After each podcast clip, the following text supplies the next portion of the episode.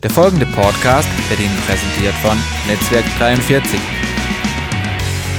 Geld gleich Freiheit. Von sieben Milliarden plus minus Menschen auf dieser Erde werden viele Menschen diese Gleichung vollkommen unterschreiben. Sagen, natürlich, habe ich mehr Geld, geht's mir besser.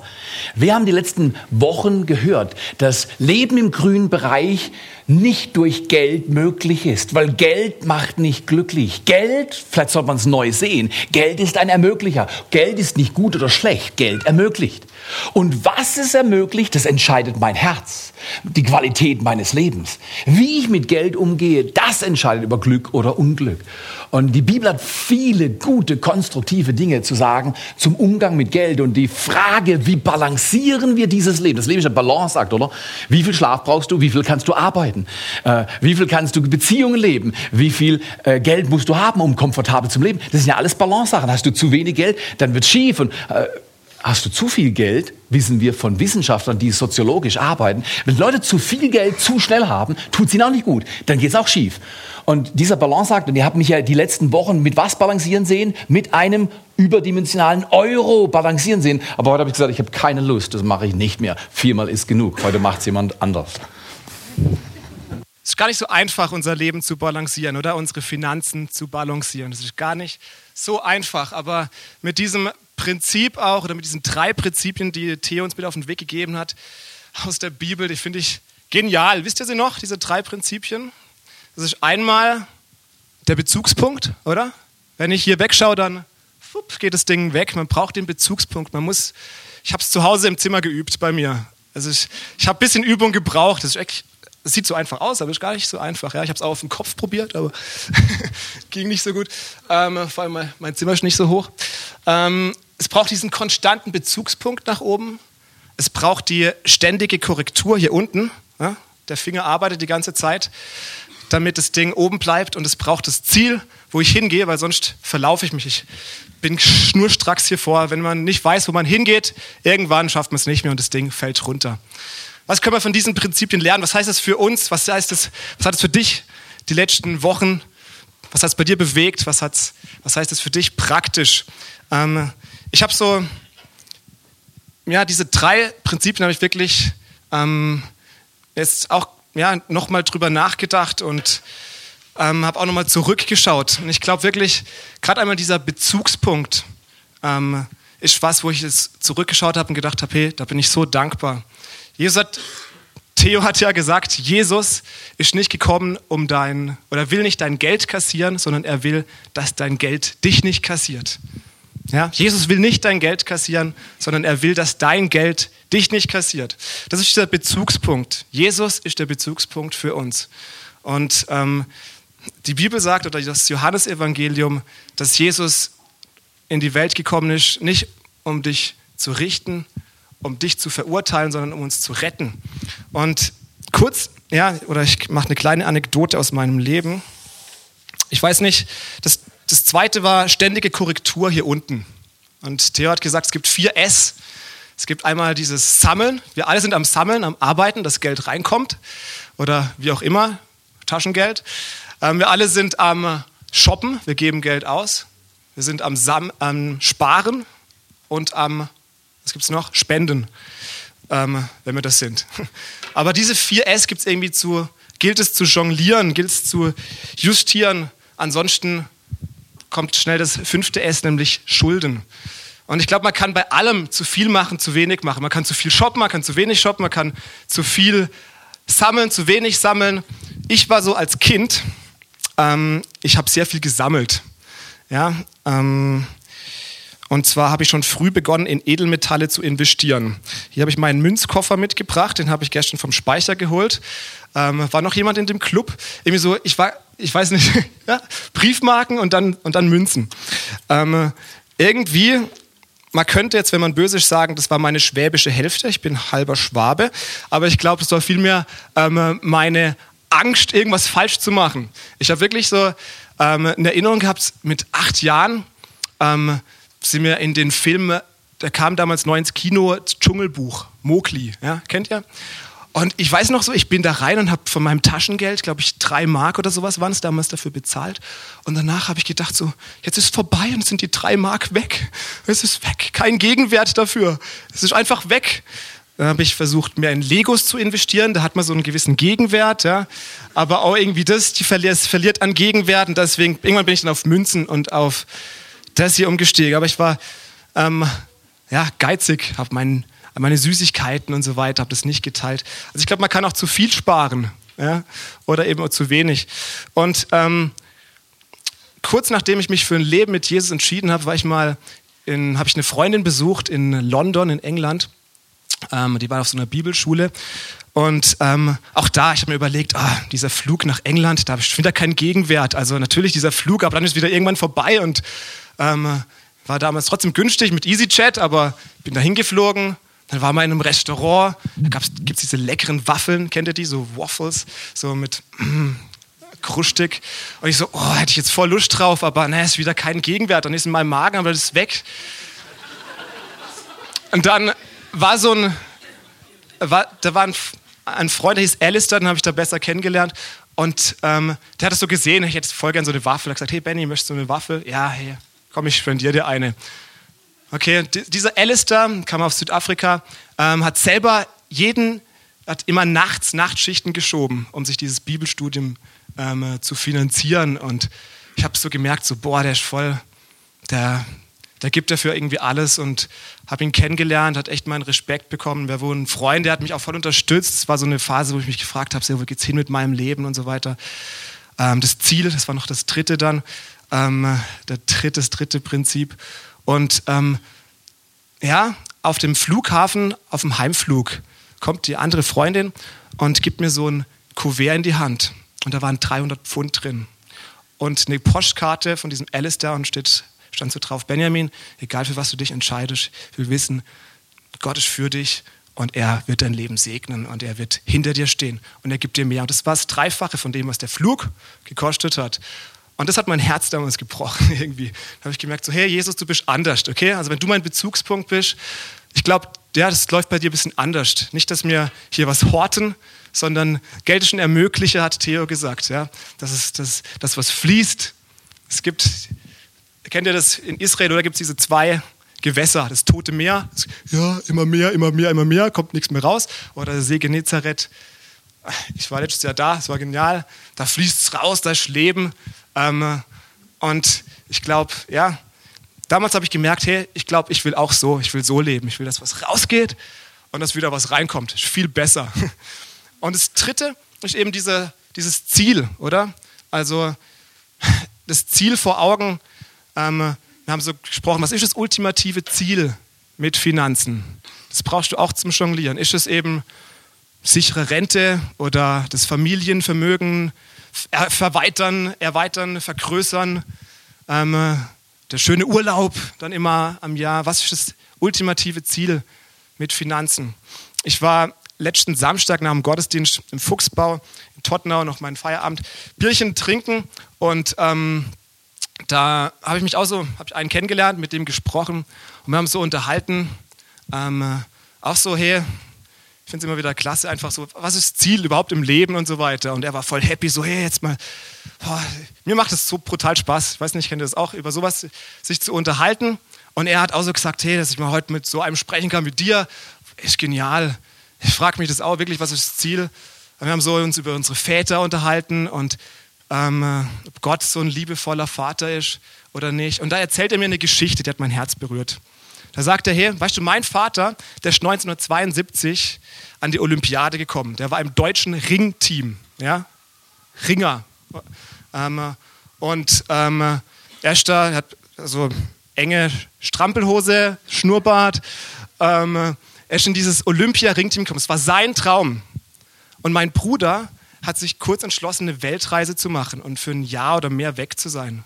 Und mein Vater hat es geschafft, dass er das, die Olympiade liegen hat lassen, seinen Traum, um heimzugehen zu seinem Sohn und sich von ihm zu verabschieden, weil der ihm wichtiger ist. Und da dachte ich so, oh, yes. Und ich habe so gesagt, ja, so ist wirklich, das ist ein Vater das ist ein Vater. Und wir haben uns darüber unterhalten, hey, Gott ehrt uns.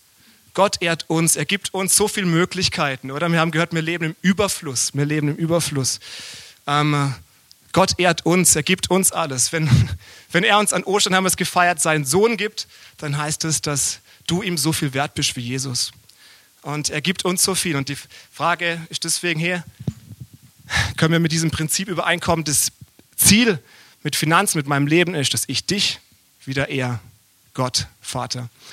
Ähm, von daher, Bezugspunkt, Korrektur, weniger sparen, Benjamin.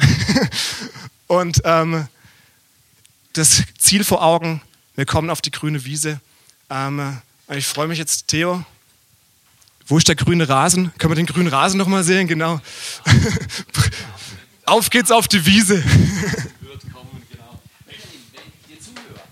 Dann habe ich in jedem Fall eines wahrgenommen, dass äh, du schon seit Jahren dir überlegst, wie gehe ich mit meinen Ressourcen, mit meinen Finanzen um.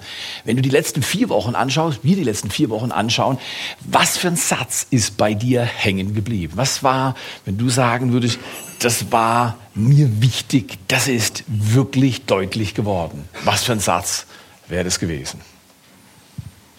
Das ist wirklich die Perspektive irgendwie Du hast gesagt, ähm, 98 Prozent schauen auf den Benjamin und sagen, auf in der Weltbevölkerung und sagen, hey, der Benjamin fährt ein Auto, wow. Oder hm. 900 Millionen schauen auf den Benjamin heute und sagen, hey, der Benjamin hat was zum Essen und ich nicht.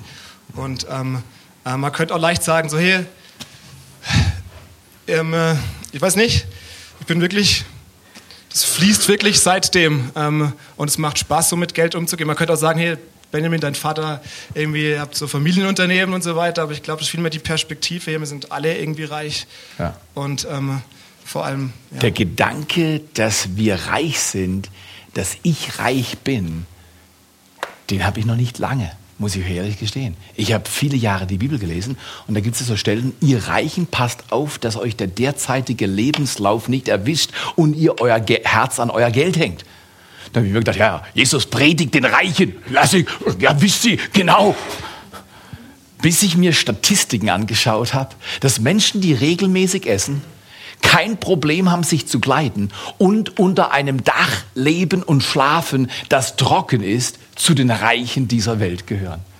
Da habe ich gedacht, wow, ich muss mal die Bibel neu lesen. Ich bin ein reicher Mann. Hätte ich nie gedacht. Ich bin ein reicher Mensch. Ich esse, wann ich will. Ich fahre mit dem Auto, wohin ich will.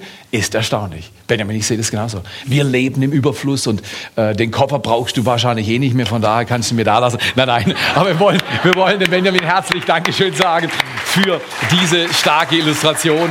Und ähm, dass er mir die wahrscheinlich Last, wieder zurück auf den Speicher. Genau, genau dass er die Last des Balancierens an diesem Tag mir abgenommen hat. Ganz herzlichen Dank.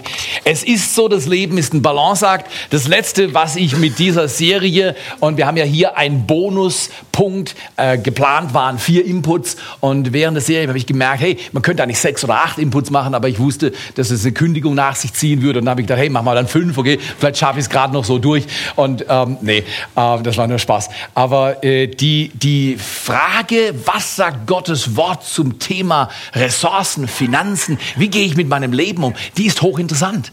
Die ist vor allem auch hochinteressant, weil das Leben begrenzt ist. Die Arbeitszeit ist begrenzt. Die Ressourcen, die wir produzieren können, die sind begrenzt. Was heißt es, im grünen Bereich zu leben? Ich sage euch ganz ehrlich, ich bin immer wieder herausgefordert. Ich lebe mit meinen Kräften manchmal im roten Bereich. Ich tue mehr, als mir eigentlich gut tut. Dann muss ich wieder zurückschrauben. Das ist gar nicht so einfach, das Leben zu balancieren, oder? Mit den Kräften, mit der Zeit in Balance zu leben, mit den Finanzen in Balance zu leben, mit den Beziehungen in Balance zu leben, den Emotionen in Balance zu leben. Wenn du mich fragen würdest, Theo, lebst du immer im grünen Bereich mit all diesen Dingen, müsste ich dir ganz ehrlich sagen, nee, es entspricht mehr dem zweiten Prinzip konstante Korrektur. Ich bin wieder am Korrigieren. Wow, zurzeit schläfst du zu wenig. Du solltest mehr schlafen.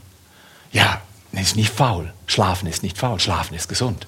Ein gewisses Maß an Schlaf braucht der Körper, um zu funktionieren. Sonst wirst du früher oder später den Deckel über dir zugehen sehen. Einfach nur, weil die Verwaltung deines Körpers nicht glücklich lief. Balance ist eine schwierige Angelegenheit. Das Letzte, was wir hier äh, äh, sagen wollen mit der Serie ist, alles easy, mach's einfach so wunderbar. Nein, Leben ist ein Abenteuer. Leben ist wunderschön. Ich bin heute Morgen aufgestanden und dachte, Das ist aber ein ermüdendes Abenteuer. Und das kennt ihr auch, oder? Manchmal ist es ein ermüdendes Abenteuer. Und dann sagst du, machst du langsam und sagst, Gott, du musst mich lehren, Balance zu halten in meinem Leben. Ich möchte das lernen. Ich möchte dich ehren mit allem, was ich tue. Komm hier, der Alpha-Kurs, die Alpha-Kurse haben mich, wenn ich irgendwas im Dienst getan habe, was mein Leben nachhaltig verändert hat, die letzten 25 Jahre, dann würde ich sagen, der Alpha-Kurs hat mir enorm geholfen. Hat mir geholfen zu verstehen, einfache Fragen prägen das Leben. Wir haben gerade einen Alpha-Tag gehabt. Ich bin so, so begeistert. Ich weiß nicht, wie viele Alpha-Kurse wir schon gemacht haben. 50 plus, garantiert. Ich habe keine Ahnung, wie viele Leute da waren. Jedes Mal, da ist nichts von, ach, jetzt noch ein Kurs, okay, dann sind wir fertig. Jedes Mal Menschen beschenken dich, indem sie von ihrem Leben erzählen. Und, und weißt du, wenn ein Leben sich öffnet, dann wird es unbezahlbar kostbar. Solange ich dir meine Front biete und sage, ja, ich habe mir ein neues Hemd gekauft oder eine neue Hose oder schon mal draußen ein neues Auto. Das sind alles die Dinge, die wir zeigen können, aber das bin nicht ich. Ich bin doch nicht mein Auto, ich bin doch nicht das Haus, ich bin doch nicht das Geld, ich bin doch nicht, ich bin doch Theo Ehemann, ich bin doch eine Person, ich bin doch ein Mensch, der ewig lebt. Wer bin ich? Wenn ich das niemandem zeigen kann mit den Spannungen und den Versagenselementen und den Fragen, dann ist es doch schwierig, oder? Leben geschieht da, wo Menschen ihr Herz öffnen. Und nirgendwo habe ich das bedeutsamer erlebt als in den Kursen, die wir machen durften. Mit den Menschen, die sich anvertraut haben und Fragen gestellt haben. Und ich lade dich ein, frage diese Frage. Während heute äh, einen Text werde ich, äh, auf den werde ich mich beziehen, einen Text werde ich lesen, auch ein bisschen länger im Kontext. Ähm, aber frage dich, gibt es einen Gott? Auch als Christen dürfen wir fragen, Gott gibt's dich. Wisst ihr, wo habe ich das hab? Aus der Bibel. Weil da gibt's Leute, die ins Zweifeln gekommen sind, ins Stolpern und am, am Hampeln waren. Und die haben gesagt, hey Gott, wo bist du? Was heißt das auf gut Deutsch? Die haben ihn nicht gesehen, die haben ihn nicht erlebt, die haben Fragen gehabt, die haben Zweifel gehabt. Verurteil dich nie für deine Zweifel, sondern wenn du zweifelst, such ihn umso mehr. Die Bibel sagt, suchet, klopfet an, fraget, bittet weil Gott ein antwortender, türöffnender, nahekommender, liebender Vater ist. Ich möchte euch einladen. Ähm, denkt mal mit mir nach. Vor ein paar Tagen haben wir, Aline und ich, dreieinhalb Tage Urlaub gemacht und wir saßen an ähm, einer Promenade und ähm, ich liebe es, Menschen zu beobachten. Über die Jahre Seelsorgegespräche kannst du Dinge sehen und hören und, und ich lerne so viel, während ich Menschen beobachte. Und Aline saß neben mir, wir haben Arm und Arm, richtig romantisch, oder? Das ist schöne Stimmung jetzt hier, ich kann es schon sehen auf meinen Augen, ich sage, okay, wann bin ich dran, wann bin ich dran. Aber äh, Arm in Arm äh, saßen wir da auf der Bank und wir haben Leuten zugeschaut, die an uns vorbeigelaufen sind, hinten dran das Meer und wir dachten, hey, Wahnsinn, wir sind reich, das ist Überfluss, dass wir dieses Vorrecht haben, diese dreieinhalb Tage hier zu verbringen.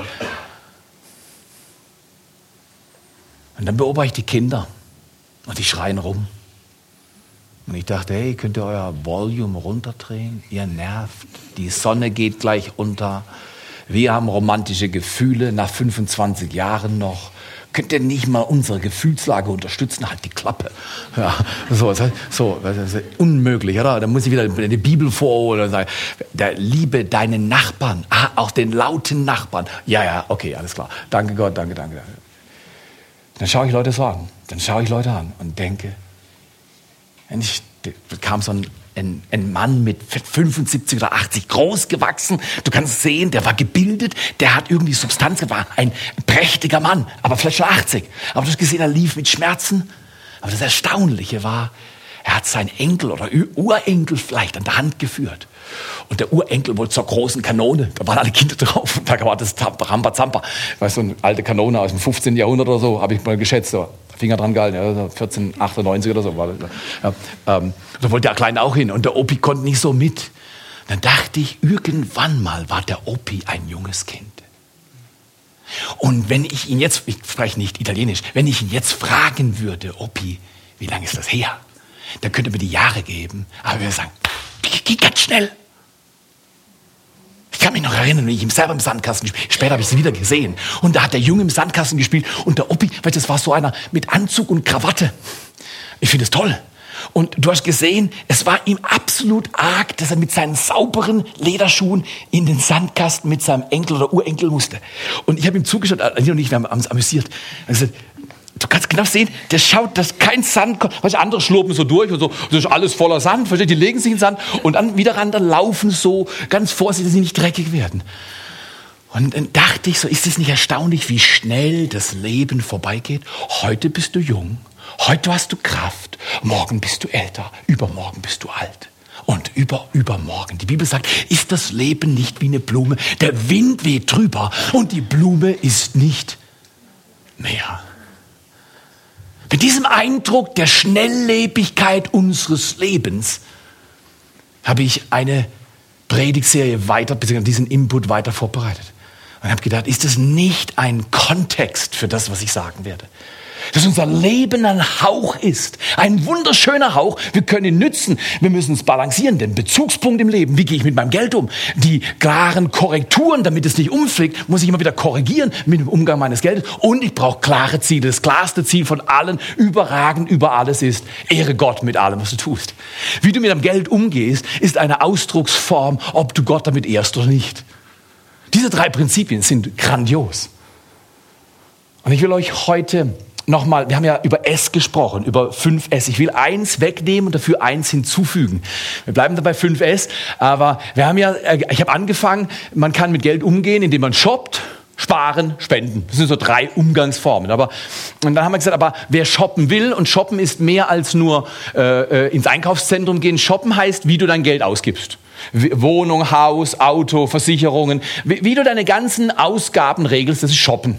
Wenn ein besseres S-Wort findest, sagst du mir. Aber mir, mir, war halt nur dieses offenbar Shoppen. Ja? Shoppen, das ist Shoppen. Und dann, äh, dann habe ich gesagt, okay, dann haben wir Sparen. Sparen ist auch gut, oder? Äh, haben wir von Benjamin gehört. Und, äh, und dann haben wir Spenden. Und also, dann habe ich gesagt, aber be bevor du shoppen kannst, musst du sammeln. Klarer Wahl. Wenn nichts in der Kiste ist, kannst du nichts aus der Kiste rauslassen. Okay, sammeln, shoppen, sparen, spenden. Und dann habe ich gesagt, Korrekturprinzipien. Wie kann ich mein Euro balancieren, auch indem ich ständig konstant korrigiere? Und dann haben wir über Schuldenmachen gesprochen. Und die Bibel sagt, der Schuldner ist Sklave seines Gläubigers. Meine Leute, trifft das die Bundesrepublik Deutschland momentan hart. Milliarden gehen nur in Zinsbedienung, nicht in Tilgung. Warum? Weil wir 2,1 Billionen Euro als Land schulden. Das sind 25.000 Euro auf jedem Bürger, aber auch auf jedem Säugling, auf jedem Kleinkind, auf jedem Teenager, auf jedem Erwachsenen, auf jedem 80- und 90-Jährigen liegen 25.000 Euro Schulden. Wenn wir die alle abzahlen würden, dann wäre Deutschland schuldenfrei. Wenn aber das Land sich erdreisten würde, sagen, wisst ihr was, pro Kopf wollen wir jetzt 25.000 Euro einzahlen, ihr könnt ihr zur Bank gehen und Schulden machen, wir brauchen das Geld jetzt, dass der Staat schuldenfrei ist. Könnt ihr euch vorstellen, was wir für eine... Okay, alles klar. Ich wollte nur das Gefühl mal fühlen, wie das sich fühlt, wenn ich sowas frage. Das ist eindeutig. Aber wisst ihr was, und ich möchte überhaupt keine Unruhe schaffen. Wir leben in turbulenten Zeiten. Das Leben ist Balance. Sagt, was mit Euro passiert, weiß noch keiner. Ich, ich glaube nicht, dass irgendjemand das weiß. Also manche sagen, sie wissen es, aber ich, ich weiß nicht, ob man ihnen glauben kann. Ist noch nicht klar. Geht das Ding geradeaus oder geht es schief? Das weiß kein Mensch. Fakt ist, es wird alle kosten. Es wird alle kosten. Und das, was ich heute sagen werde, ist umso bedeutsamer, weil das Leben ist ein Hauch, geht schnell vorbei. Was mache ich mit diesem kurzen Leben? Wie ehre ich Gott? Wie setze ich meine Ressourcen und Talente ein im Blick auf die Ewigkeit? Okay. Sammeln, shoppen, sparen, spenden. Jetzt will ich mal eine neue Ordnung machen. Ich will das Sammeln wegnehmen. Und wir können Arten, im, mit Geld umzugehen, mal benennen. Wie kann man mit Geld umgehen? Wenn man gesammelt hat, dann haben wir Geld. Wie geht man dem um? Erstens, klarer Fall, da haben wir Shoppen gehabt. Shoppen, oder? Dann, äh, dann ist klar, wer zu viel shoppt, macht Schulden, so ist es. Wer zu viel shoppt, macht Schulden, ist logisch, oder? Und Schulden ist eher ein bisschen schwierig. Äh, Schulden auf dem Haus, wenn die vernünftig verwaltet werden, sind nicht wirkliche Schulden, weil es wird ein Gegenwert generiert. Das haben wir von Benjamin gelernt, oder? Wenn ein Gegenwert entsteht, dann nennt man das nicht typische Schulden, sondern eher Schulden, wenn ich den großen Flat Screen im Laden sehe und sage, ich muss ihn unbedingt haben. Aber ich habe nicht das Geld, den Flat Screen oder mein Smartphone oder sonstige Items zu kaufen. Also hole ich es mir auf Pump. Und es ist mittlerweile auch in Europa, nicht nur in den USA, eine sehr verbreitete Art, sich Wohlstand zu leisten, schlichtweg auf Schulden. Die Bibel ist 100% gegen diese Vorgehensweise. Okay, jetzt möchte ich euch das neue S einführen und jeder von uns wird es lieben. Ihr werdet jetzt aufstehen sofort und ihr, huppo, juppie, steuern. genau, so, so ist es. Ein S, das ich euch bisher verraten, nicht verraten habe, ist Steuern. Alle Leute, die einen Ertrag haben, müssen ihm beim Finanz, also über 8000 004 Euro, glaube ich, wenn ich richtig informiert bin. Danach wird versteuert, ähm, müssen den beim Staat vorbeischicken und versteuern lassen. Steuern, eine Art. Und wir sagen, oh, Steuern sind schlimm. Weißt du was? Ich kenne Länder, ich war in Mosambik. Wenn da die Kinder zur Schule gehen, ist nicht sicher, ob sie wiederkommen. Ich war in Mosambik im Februar 2011 und ich war Zeuge eines tödlichen Unfalls auf der Straße. Ein Mensch wurde angefahren und lag unter einer Decke auf dem Boden. Und dann habe ich die Leute gefragt, ist das, was, da wird ja gar nichts groß gemacht. Das ist üblich bei uns.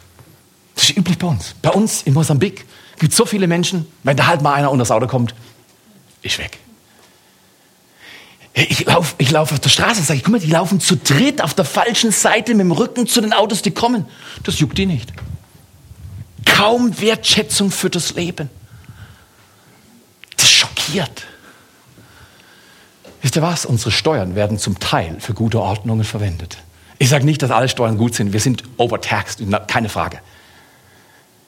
Aber wisst ihr was? Ich habe mir nie Sorgen gemacht, ob unsere Kinder zurückkommen. In Israel, wenn du deine Kinder zur Schule schickst, ist nicht sicher, ob sie heil zurückkommen. Weil es durchaus oft vorkam, dass Busse, wo Kinder, die zur Schule gefahren sind, explodiert sind und die Kinder in 10.000 Richtungen geflogen sind. Ich habe gesagt, wow, bin ich dankbar, in einem Land zu leben, das rechtsstaatlich ist. Ich bin dankbar für die Demokratie, die wir haben. Ist sie perfekt? Überhaupt keine Frage. Sie ist nicht perfekt, aber sie ist intakt. Und sie sollte gepflegt werden. Wir sollten nicht sagen, unser Land ist schlecht, sondern wir sollten sagen, was kann ich tun, dass unser Land besser wird. Eine lebendige Kirche, die aktiv Beziehungen stärkt, die Gottes Ehre sucht und die Menschen dient und hilft. Eine aktiv lebende Kirche nennt die Bibel ein Licht in dieser Welt, Salz für diese Erde. Und ich glaube, sie hat gesellschaftlich heilende und ermutigende Aspekte. Die soziale Wirkung der Kirche ist nicht zu unterschätzen. Wir werden in Zeiten laufen, wo das Ehrenamt immer rarer wird und wo immer mehr Ehrenamt notwendig ist, weil das Soziale kann es gar nicht mehr bezahlen. Geh mal zum Jugendamt, einen Tag lang, und hör dir an, was die Mitarbeiter dort zu hören haben. Wir leben in einer sehr herausgefordernden Welt. Dass wir Steuern zahlen, ist nicht nur schlecht. Manche Sachen sind mühsam, ich weiß das. Aber da ist auch sehr viel Gutes. Sehr viel Gutes, weil wir leben in einem trotz allem noch geordneten Land. Okay, dann gehen wir zum vierten S, das ist Sparen. Und das fünfte S, haben wir gesagt, ist bei manchen dann noch Spenden. Okay, so uns mal anschauen, wie verhält sich das? Shoppen, da geht es um was? Da geht es um mich, also das Ich. Äh, was, worum geht es bei Schulden? Natürlich, wenn ich zu viel geshoppt habe, dann habe ich eventuell Schulden. Da geht es wieder um das Ich. Bei den Steuern, um wen geht es da? Da geht es um wir. Das hört sich ja nicht gut an, das fühlt sich aber nicht gut. Kurzer Exkurs. Was würdest du denken am Montagmorgen? Was würdest du denken, würde passieren in unserem Land? Am Montagmorgen flattert in, wie viele Erwerbstätige gibt es in Deutschland? 30, 40, 50 Millionen? Sowas? Also sind ja nicht alle erwerbstätig, oder? Kinder. Und nach einem gewissen Alter bist du befreit. Sag mal 40 Millionen, 30, 40 Millionen Erwerbstätige, 40 Millionen Briefe gehen am Montag raus. Sind sie morgen sind die in der Post. Und dann macht der Rolf und der Theo und der Klaus und wie wir alle heißen. Es wird zu lang dauern, wenn ich alle Namen sage und manche kenne ich nicht. Genau. Machen wir einen Brief auf. Da heißt es, lieber Herr Ehemann, wir haben festgestellt, dass Sie über Jahre Ihre Steuern treu und brav bezahlt haben, wofür wir sehr dankbar sind. Wer hat schon mal so einen Brief gekriegt? Du würdest ihn gern bekommen und sagen, hey, dank mir mal, ich habe gezahlt. Nein, nein, der, der, Brief kommt nicht. Aber weißt du was, zahl mal nicht. Der Brief kommt garantiert. Und der kommt nicht mit Danke, Danke, Danke, sondern der Brief kommt mit Mahnung, Mahnung, Mahnung. Okay, aber der, der Brief kommt, du machst ihn auf. Finanzamtbrief, ich weiß nicht, wie es hier geht, ich habe immer eine Steuer gezahlt, aber wenn ein Finanzamtbrief kommt, unerwartet, Ich finde es nicht lustig. Ich finde es nie lustig. Ich, was wollen Sie jetzt? Ich habe doch alles gemacht. Was wollen Sie jetzt? Aber dann kommt der Brief, mache ich ihn auf und da steht drin, lieber Herr Ehemann, wir sind dankbar für all Ihre Jahre, wo Sie treu die Steuern gezahlt haben. Und, äh, und dann ähm, steht da, wir schlagen Ihnen Folgendes vor. Und das tun wir kollektiv an alle erwerbstätigen Bürger dieses Landes. Wir schlagen Ihnen heute Folgendes vor. Sie brauchen Ihre Steuern ab jetzt nicht mehr zu entrichten. Wir befreien Sie davon, machen aber einen Vorschlag. Wenn Sie uns trotzdem was schicken wollen, dann dürfen Sie das gerne tun.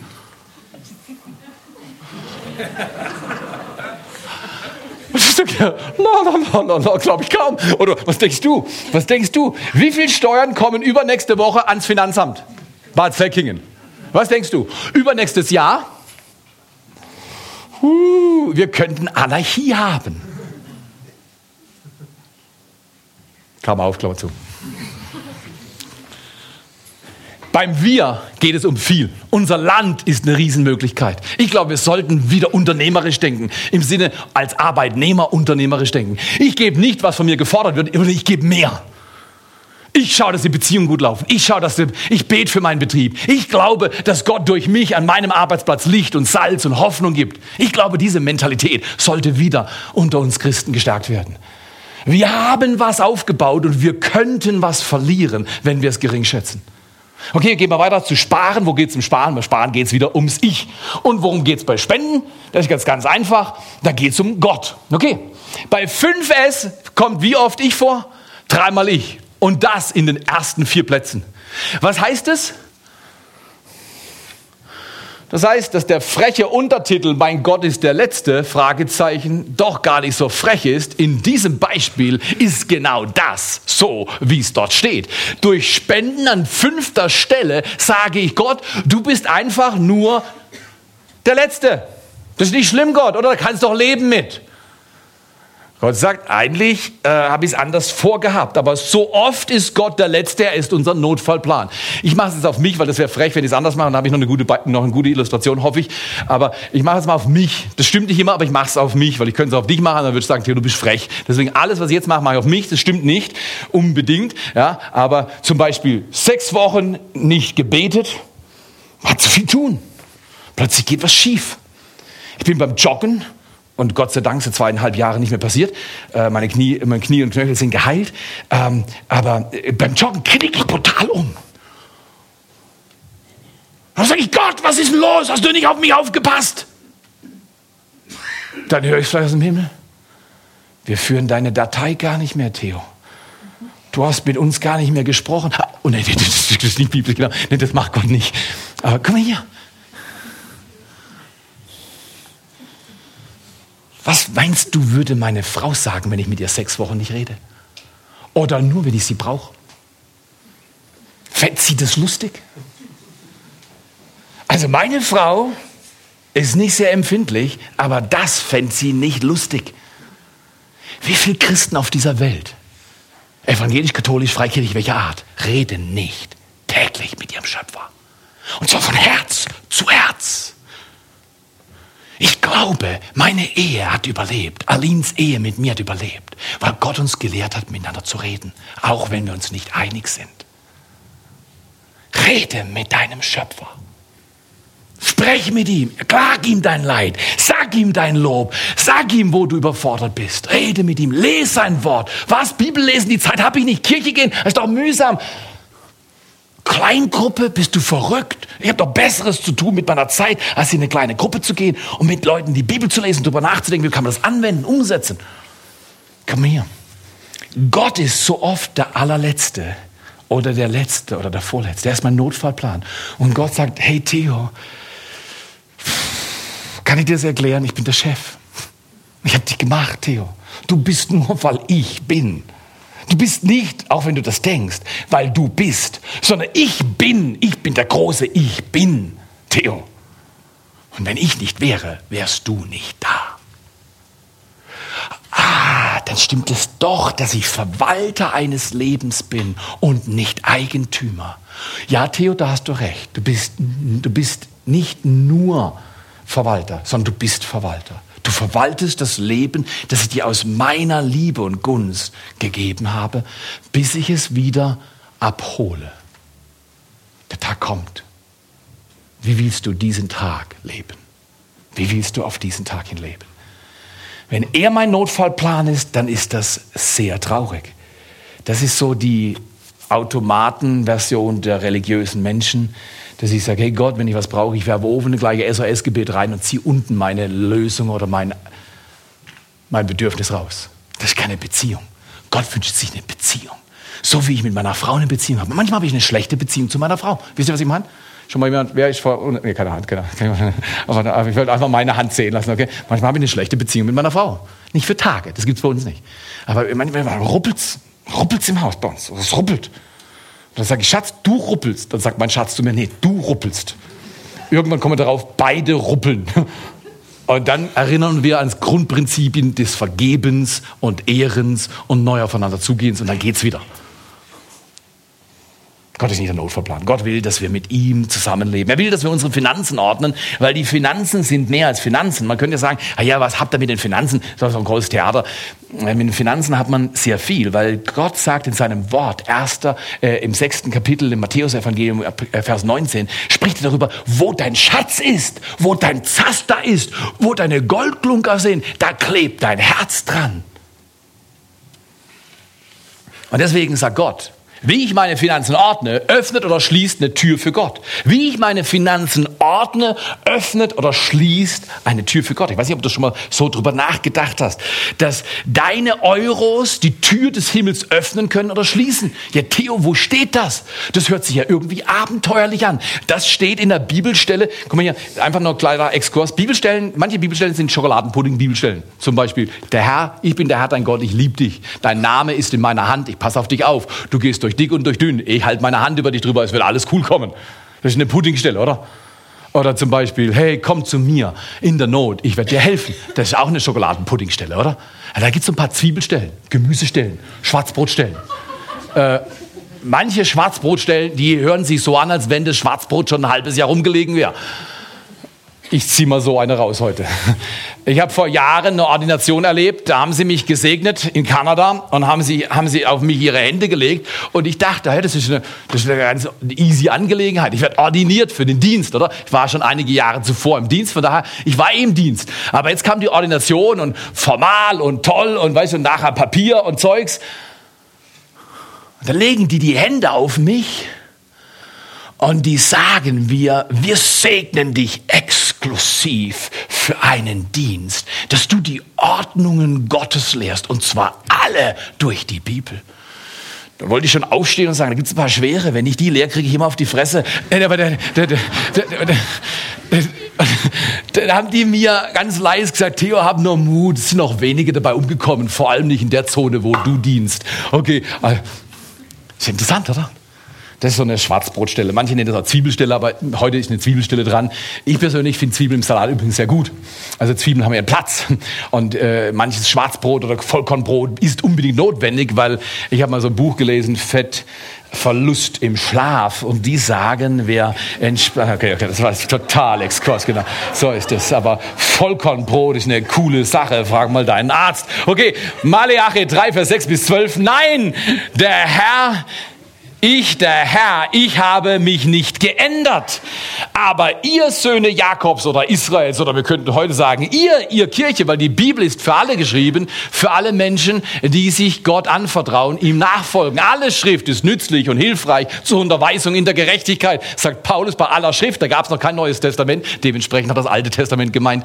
Und das Alte Testament ist vollgültig auch für uns Christen nur nicht die Opfern, Ritualgesetze, weil die sind in Christus erfüllt worden, aber moralische Ordnungen, Gesetze, zehn Gebote und all das, was das Alte Testament uns zu geben hat, die sind noch voll im Platz. Somit auch diese Stelle.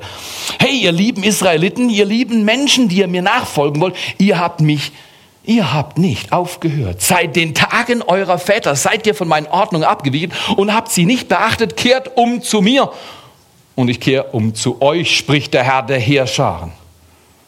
Was? Die sagen, wieso umkehren? W wieso umkehren? Wir laufen doch einfach in die. Ich weiß nicht, kennst du das? Wer, war, wer in der Stadt groß geworden? Mit Messer oder Kirmes oder wie nennt ihr das? Ich habe das letzte Mal schon erzählt. Ich kann mich genau erinnern. Ich war da sechs oder acht. Für mich gab es zwei Stellen, an die ich hin musste, wenn ich auf der Messe war, in Freiburg. Ich musste unbedingt zu den Boxautos, weil ich wollte mal richtig jemand rammen. genau. Und Krach. Das hat mir Spaß gemacht. Rums. Und ich war noch im Stuhl gesessen. Wunderbar. Und dann, dann nach ge, ge, geschaffener Ram-Tour, ja, äh, wollte ich Zuckerwatte. Das waren die zwei Dinge. Und meine Mama wollte manchmal nicht zum Boxautos und nicht zu Zuckerwatte. Und dann habe ich mich einfach abgesetzt. Kennt ihr das jemand? Einfach abgesetzt, so sechs, sieben, acht Jahre. Da ich die Zuckerwatte, die Zuckerwatte, die Zuckerwatte. Plötzlich finde ich die Zuckerwatte nicht. Die Zuckerwatte ist weg. Boxerautos auch nicht in der Sicht. Aber weißt du was? Ich habe mich umgedreht. Plötzlich war meine Mama weg. Jetzt fand ich es nicht mehr lustig. Ich hatte plötzlich keinen Hunger mehr auf Zuckerwatte. Wo ist die Mama hin? Jetzt, nachdem die Mama mich wieder gefunden hat, hat sie mir gesagt, sie ist nirgendwo hin. Ich bin wohin. Das ist der Text. Der Text sagt, ich bin wohin. Wenn jemand wegläuft, ist nie Gott, ist immer der Mensch. Der Mensch weicht von den Ordnungen Gottes. Und Gott sagt, Leute, kommt zurück zu meinen Ordnungen, sonst werdet ihr, nicht weil ich böse bin, mit der Folgekraft, wer meine Ordnungen bricht, auch Bekanntschaft machen. Und das kommt nicht cool. Okay, Gott sagt zu Israel, hey, kehrt um, spricht der Herr der Herrscher. Ihr aber sagt, wohin sollen wir umkehren? Gott sagt, darf ein Mensch Gott berauben? Ja, ihr beraubt mich. Ihr aber sagt, hey, lö, lö, lö, lö, lö. umkehren, nicht wirklich, lö, lö, lö, lö, lö, äh, lö, lö, hm. rauben? Nö, das mache ich nicht. Nö, das mache ich nicht. Rauben, ich habe noch niemand was geklaut. Ja, vielleicht mal die Kopien im, im Geschäft oder äh, nö, hm, ja, dem Lars, den, das Gummibärchen, das hat er eh nicht gewollt, glaube ich. Also, nö, ich glaube, äh, ich glaube nicht. Okay? Darf ein Mensch Gott berauben? Ja, er beraubt mich. Ihr aber sagt, worin haben wir dich beraubt? Und Gott sagt, im Zehnten und Hebopfer. Hebopfer ist eine spezielle Form, es gibt alle möglichen Opfer, kann ich jetzt nicht näher drauf eingehen. Hebopfer war so ein Opfer, da hat man von einem Tier einen gewissen Teil weggenommen und hat es Gott dargebracht. Und dann hat es der Priester gekriegt und gegessen. Deswegen esse ich heute noch gern Steaks. Nee, das ist was anderes. Aber äh, übrigens sind im Neuen Testament nicht alle von uns Priester. Deswegen essen alle von uns. Nee, okay, das war schon wieder Exkurs. Ihr habt mich beraubt, dem Zehnten und dem Hebopfer mit dem Fluch seid ihr verflucht. Mich aber beraubt ihr weiterhin, sagt Gott zu seinen Kindern, Freunden, Nachfolgern, Israeliten. Ihr die ganze Nation. Das heißt, es hat richtig Umfang gehabt. Das war kollektive Schuld einer Nation. Die haben gesagt, unseren Zaster geben wir nicht her. Haben sie einfach gesagt. Die ganze Nation, so steht's. Und dann ist er, Gott bringt den ganzen Zehnten in das Vorratshaus. Also manche haben so Teile gebracht, damit Nahrung in meinem Haus ist. Nahrung in meinem Haus. Früher, ich sage ganz ehrlich, ich musste meinen eigenen Weg gehen, über so eine Stelle, so eine Schwarzbrotstelle zu sprechen ohne Scham. Ihr denkt, der Theo hat aber heute eine schwere Predigt vor sich für uns. Ja, wisst ihr was? Früher habe ich gezittert vor solchen Texten. Das ist nicht einfach, verstehst du? Ihr wisst genau, mittlerweile, ich war sieben Jahre ohne Gehalt, hier habe gearbeitet, aber mittlerweile habe ich ein Gehalt. Jetzt spricht der, der ein Gehalt hat aus dem EV, den viele von euch unterstützen als Kirchgemeinde, und der spricht und über den Zehnten. Da könnte man doch sagen, da ist ein bisschen Scham vonnöten.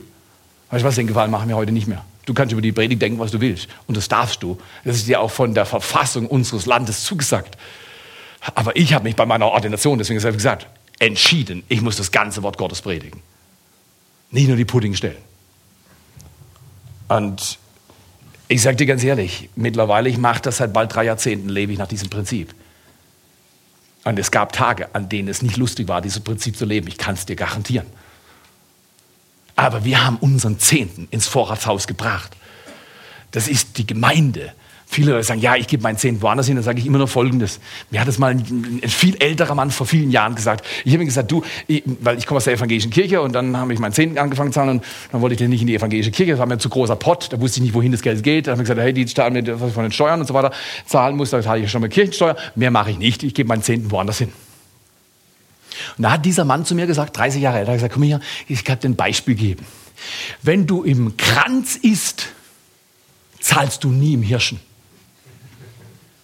Wenn du im Kranz isst, zahlst du nie im Hirschen. Da habe ich gesagt, wie kommst du auf den Gedanken? Da habe ich gesagt, ja, der Gedanke kam mir. Da habe ich gesagt, der ist einleuchtend. Wenn ich im Kranz esse, zahle ich nicht im Hirschen. Warum? Da, da, wo ich meine geistliche Zurüstung, meine Abdeckung, meine Integration in die Kirchgemeinde habe, da entrichte ich meinen Zehnten. Das ist biblisch, das Vorratshaus. Das sagt Gott, das sagt nicht ich. Und damals habe ich gesagt, das ist schwierig, da müsste ich meine Praxis ändern. Und dann hat er gesagt, das kannst du machen, wie du willst. Das kannst du ändern, wie du willst, oder nicht ändern. Aber das sehe ich aus der Schrift. Mir das eingeleuchtet. In jedem Fall, sag mal herber Text herber Text. Das ist also herb im Sinne von, da sind so, so gute Bitterstoffe drin. Aber Bitterstoffe, sagen die Mediziner, sind gut. Die brauchen zu gewissen Tagen brauchen Bitterstoffe. Ja? So roter Salat oder sowas hat ziemlich viel Bitterstoff drin. Ich esse das noch ganz gern. Aber eine gute Sache. Aber da heißt es, mit dem Fluch seid ihr verflucht. Aber jetzt wird's noch bitterer. Äh, mit dem Fluch seid ihr verflucht. Mich aber beraubt ihr weiterhin, ihr die ganze Nation. Bringt den ganzen Zehnten ins Vorratshaus, damit Nahrung in meinem Haus ist.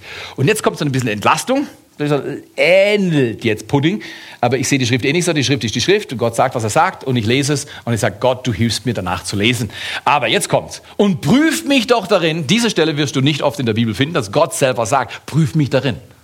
Kontrollier mich in einer gewissen Weise. Jetzt mit der richtigen Haltung. Gott äh, prüfen und versuchen, nicht in der Haltung, hey, jetzt wollen wir sehen, Gott, ob du auch dein Wort hältst. Nee, so, bitte so nicht. Ja? Es geht um die Ehre Gottes, nicht dass wir Gott kontrollieren in der Weise, sondern prüfen einfach, schau nach, rechne nach, ob es funktioniert.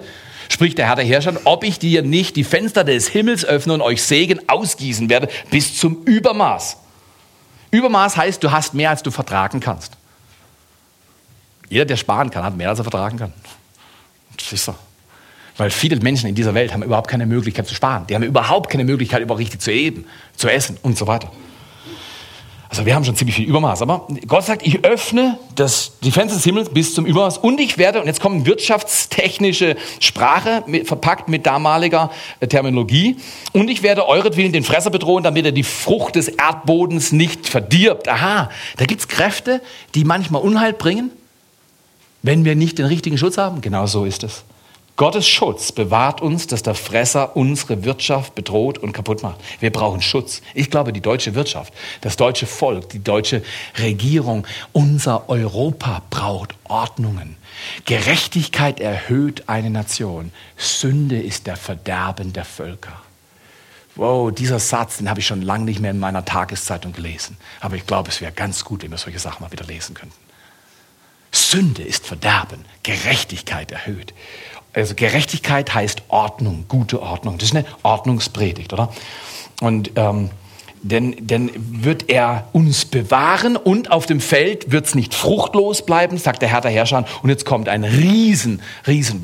Und alle Nationen werden euch glücklich preisen. Wenn eine Nation das tut oder eine Familie das tut oder eine Gemeinde das tut, dann wird man sagen, Mensch, seid ihr schlau, dass ihr dieses Ordnungsprinzip neun Teile äh, zur Verwaltung auf die unterschiedlichsten Weise, aber der erste Zehner geht zu Gott.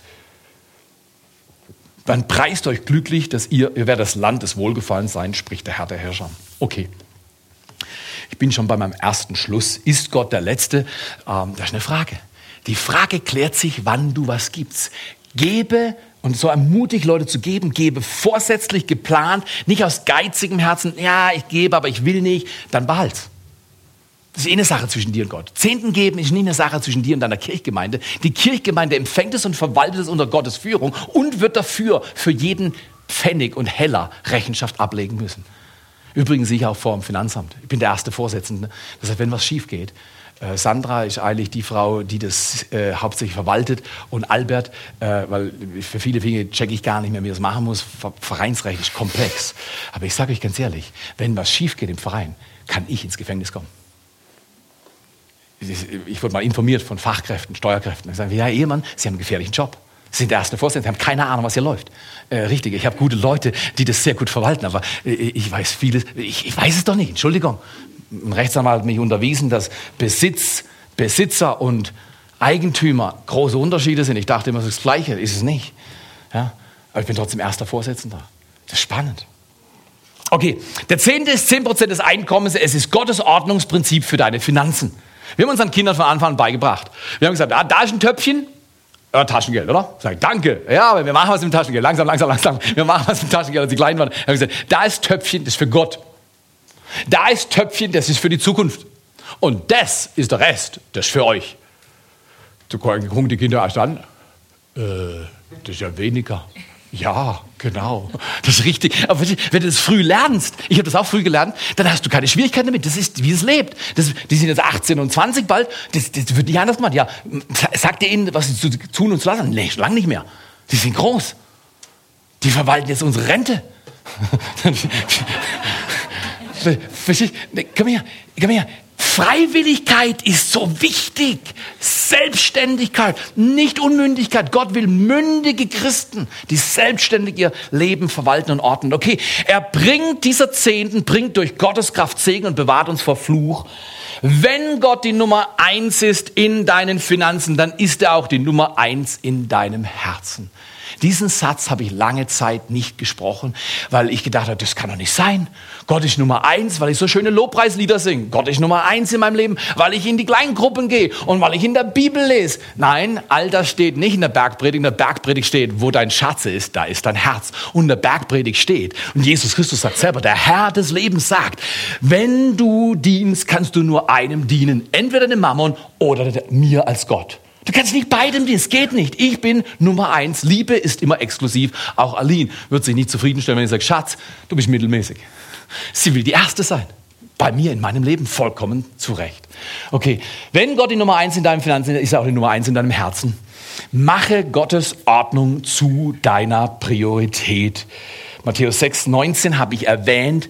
Kernabschlusssatz, zweiter Abschluss. Gebe, spare, lebe vom Rest. Gebe, spare, lebe vom Rest. Gebe, spare, lebe vom Rest. Gebe, spare, lebe vom Rest. Dieser Satz ist durchs ganze Neue Testament und durch die ganze Bibel im Alten Testament glasklar, deutlich. Theo sagt es ohne Scham und Scheu, ja. Weil eines Tages stehe ich vor Gott, nicht vor der Kirchgemeinde. Und dann fragt Gott mich, Theo, hast du mein ganzes Wort gelehrt? Und ich sage, ja, also gut, Gott, du hast ein paar Zwiebelstände reingesteckt, die kannst du ja wirklich erwarten, dass ich die vorlese. Das können Sie selber lesen, machen, was Sie wollen. Nee, lehr mein Wort, den ganzen Ratschluss, auch wenn es reinzieht. Gebe, spare, lebe vom Rest. Das ist Gottes Ordnung. Gott will nichts von dir, er will etwas für dich. Und das möchte ich jetzt illustrieren zum Abschluss. Jetzt muss ich nur schauen, dass ich das so mache, dass es alle sehen. Aber ich glaube, es ist hier besser, oder? Okay, Abschluss. Ich, ihr wisst ja, ich esse gern, oder? Und deswegen Illustrationen, wo es ums Essen geht, die mag ich besonders gern. Äh, die sind mir fast wie auf den Leib geschrieben, können wir sagen. Ja? Aber guck mal hier, ähm, ich habe hier Frau Smarties mitgebracht und das ist Herr M&M. Ja? Frau Smarties, Herr M&M. Ja? Okay. Und ähm, wie das so geht. Also gut, Frau Smarties, Herr M&M. Gehen wir mal zu Frau Smarties. Wie läuft Ihr Leben mit den Finanzen? Klarer Fall. Als erstes sagt sie, Mensch, das Kind, die Miete. Also gut, die Miete ist weg. Okay. Okay, dann sagt sie, ja, da, da haben wir noch einen Flatscreen gekauft. Oh, der Urlaub von letzten Monat, der drückt auch noch. Und dann muss ich Nahrungsmittel kaufen. Und meine Kinder gehen in die höhere Ausbildung. Meine Güte, da muss ich richtig reingreifen. Und dann, dann habe ich noch ein Auto, sagt Frau Smartis. Und dann habe ich noch äh, diese, diese Steuern. Das sind Steuern. Die muss ich auch entrichten. Ja, und da bleibt mir gar nichts mehr übrig. Wie soll ich da spenden? sagt Frau Smartis. Never in my life. Ich komme mir gerade zurecht. Ach, einen habe ich noch gefunden. Okay. Alles klar, soweit zu Frau Smartis. Jetzt gehen wir zu Herr M&M. Herr M&M ist in ähnlicher Situation. Das Leben von Herr M&M ist relativ knapp und auch anstrengend. Aber Herr M&M hat ein Prinzip gelernt und gehört. Das nennt der Herr M&M und er sagt Gott zuerst. Herr M&M greift in seine Kiste und sagt Gott zuerst. Der Zehnte gehört Gott. Den lege ich auf die Seite. Und manchmal klebt der auch ein bisschen. Der, der, der klebt gerade. Aber wenn du lang genug loslässt, dann geht er weg. Das, das, das ist so. Das, das, das, das, das ist wirklich so. Aber dann hat der Herr M genauso ein Haus abzuzahlen und der Herr M muss seine Steuern errichten und der Herr M&M findet Flatscreen Kind auch cool. Der ist so groß und dünn. Kennst du die dicken Fernseher von früher? Hast du mal versucht, einen über deinen Feuerplatz zu hängen? Das, genau, der hängt vorne rüber. Deswegen Flatscreen scheint ihn zu sein. Aber auch er hat ein Flatscreen. Und dann hat er ein Auto und dann gehen die Kinder in die Ausbildung und meine Güte.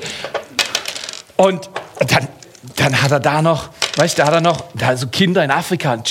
Aber, und, und dann bei Herr M&M und Professor Smart mehr oder weniger das gleiche Spiel. Das Leben macht dich blank. Aber Herr M&M passiert jetzt was Erstaunliches. Ohne dass Herr M&M weiß, wie ihm geschieht. Plötzlich, er hört's klackern, er hört's klickern, er hört's klickern. Er sagt, Herr M&M, was ist passiert, Herr M&M? Und Herr M&M ist so froh, dass in Maleache nicht drinsteht und ich werde dir deinen Becher voll machen. Nein, Herr M&M erfährt, dass Gott nie den Becher voll macht, sondern er gibt bis zum Überblas, wenn kein Platz mehr ist. Der Herr M&M erlebt, dass Gott immer gibt was Gott verspricht. So ist das.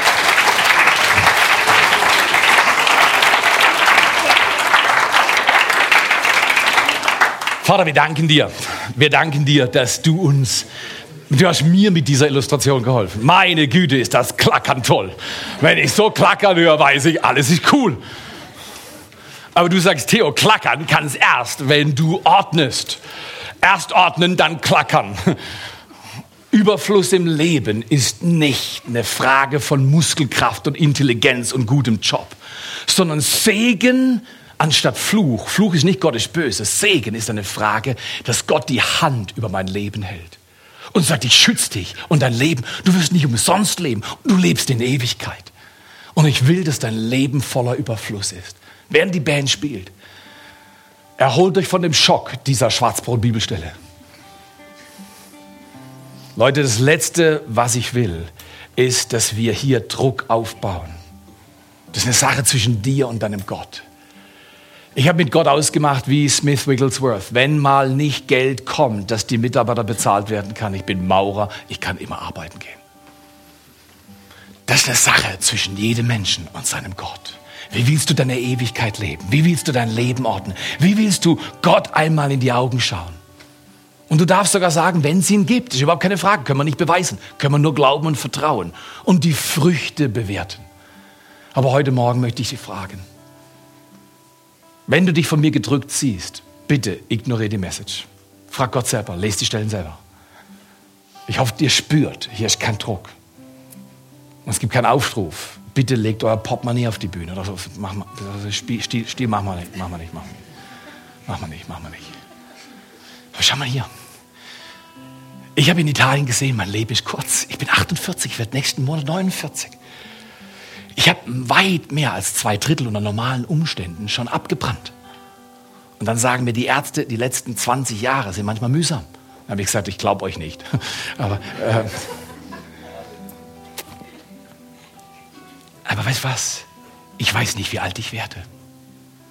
Fakt ist, ich habe schon einige Jahre erlebt. Die offensichtliche Gefahr ist, Gottes Wort an die Seite zu stellen, unterzubewerten und zu sagen, das Leben geht einfach weiter. Lass mich in Ruhe mit einem Klackern. Nee, am Ende vom Tag, am Ende vom Tag werde ich meinen Schöpfer sehen und du auch. Und er bewertet mein Leben. Ob ich treu war, in der Kirche gedient, gelebt, gegeben, geliebt, gebetet, treu dabei war sein Leib unterstützt habe, in Afrika und soziale Projekte und in dieser Welt Licht und Salz gewesen. Das fragt er mich mal. Dann sage ich, lieber Gott, ich habe zu viel Urlaub gemacht. Lieber Gott, es hat nicht reicht. Ich brauchte meinen Ferrari.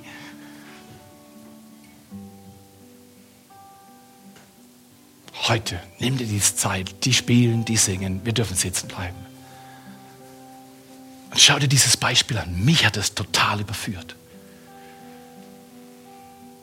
Die Frage ist nicht, ist Frau Smarties schlecht? Das ist nicht die Frage. Das wäre total fehlgeschossen. Die Frage ist, hat sie die richtigen Prinzipien gelernt für ihr Leben? Und ist Herr M&M besser? Das glaube ich nicht. Ich glaube, die Frage ist, ob Herr M&M sein Leben geordnet hat oder nicht. Und ich lade euch ein. Nehmt euch Zeit in eine Kleingruppe. Sprecht darüber. Sagt, was ihr dazu denkt und betet, Gott überführe mein Herz. Dieser Mann hat einen Männertag, einen Männerabend. Ich habe versucht, ihn das ja sagen zu lassen, aber dann wieder, das kommt zu heftig, ich muss selber sagen. Ähm, ein Zeugnis gegeben, das mich sehr berührt hat. Wie er in dieser Sache Herausforderungen hatte und dann gesagt, okay Gott, ich ordne mein Leben, ich mache das, wie du sagst. Und dann wird es richtig dünn, dann wird es richtig knapp. Und er sagte, jetzt haben wir ein Haus gekauft und, und jetzt geht's schief. Oder er hat es vielleicht nicht so formuliert. Und dann sagt er, aus welchen Gründen auch immer, und das höre ich von Leuten, die ihre Finanzen ordnen, Aus welchen auch Gründen auch immer, er hat es anders formuliert, fing es an zu klackern in meinem Leben. Und jetzt reicht's. Hey Buddy, I like that. Und ich möchte euch einladen. Wisst ihr was? Wenn ich heute von dieser Erde gehe, will ich heute wissen, dass ich heute mein Leben richtig gelebt habe. Ich weiß nicht, ob morgen kommt. Dass ich keine Druckmacher. Ich hasse Druckmacher. Ich komme aus Amerika, habe in Amerika studiert. Die sind zum Teil sehr gut, Druck zu machen. Deswegen sammeln wir keine Opfer. Ich sage, du weißt genau, wenn du es geben willst. Wir sammeln nicht durch die reinen Opfer. Jeder weiß und jeder darf. Und wenn jemand nicht will, von meiner Seite total. Das ist deine Sache. Aber schau mal hier. Ich glaube, dieses Jahr hat Gott Riesengeschenke für uns als Kirchgemeinde. Wunder und seine Nähe und Kraft. Wir beten seit Jahren für Dinge, die wir noch nicht gesehen haben. Ihr auch. Ich vertraue Gott, dass er dieses Jahr Dinge tut, die ich noch nie gesehen habe. Und wisst ihr was? Ich will ihm sagen, Gott, ich ordne mein Leben. Ich ordne mein Leben. Solange ich Zeit auf dieser Erde habe, ich ordne mein Leben. Und Vater, dafür danken wir dir. Wir danken dir für dieses Lied, wir danken dir für diesen Tag und danke, dass du ein barmherziger Gott bist. In Jesu Namen.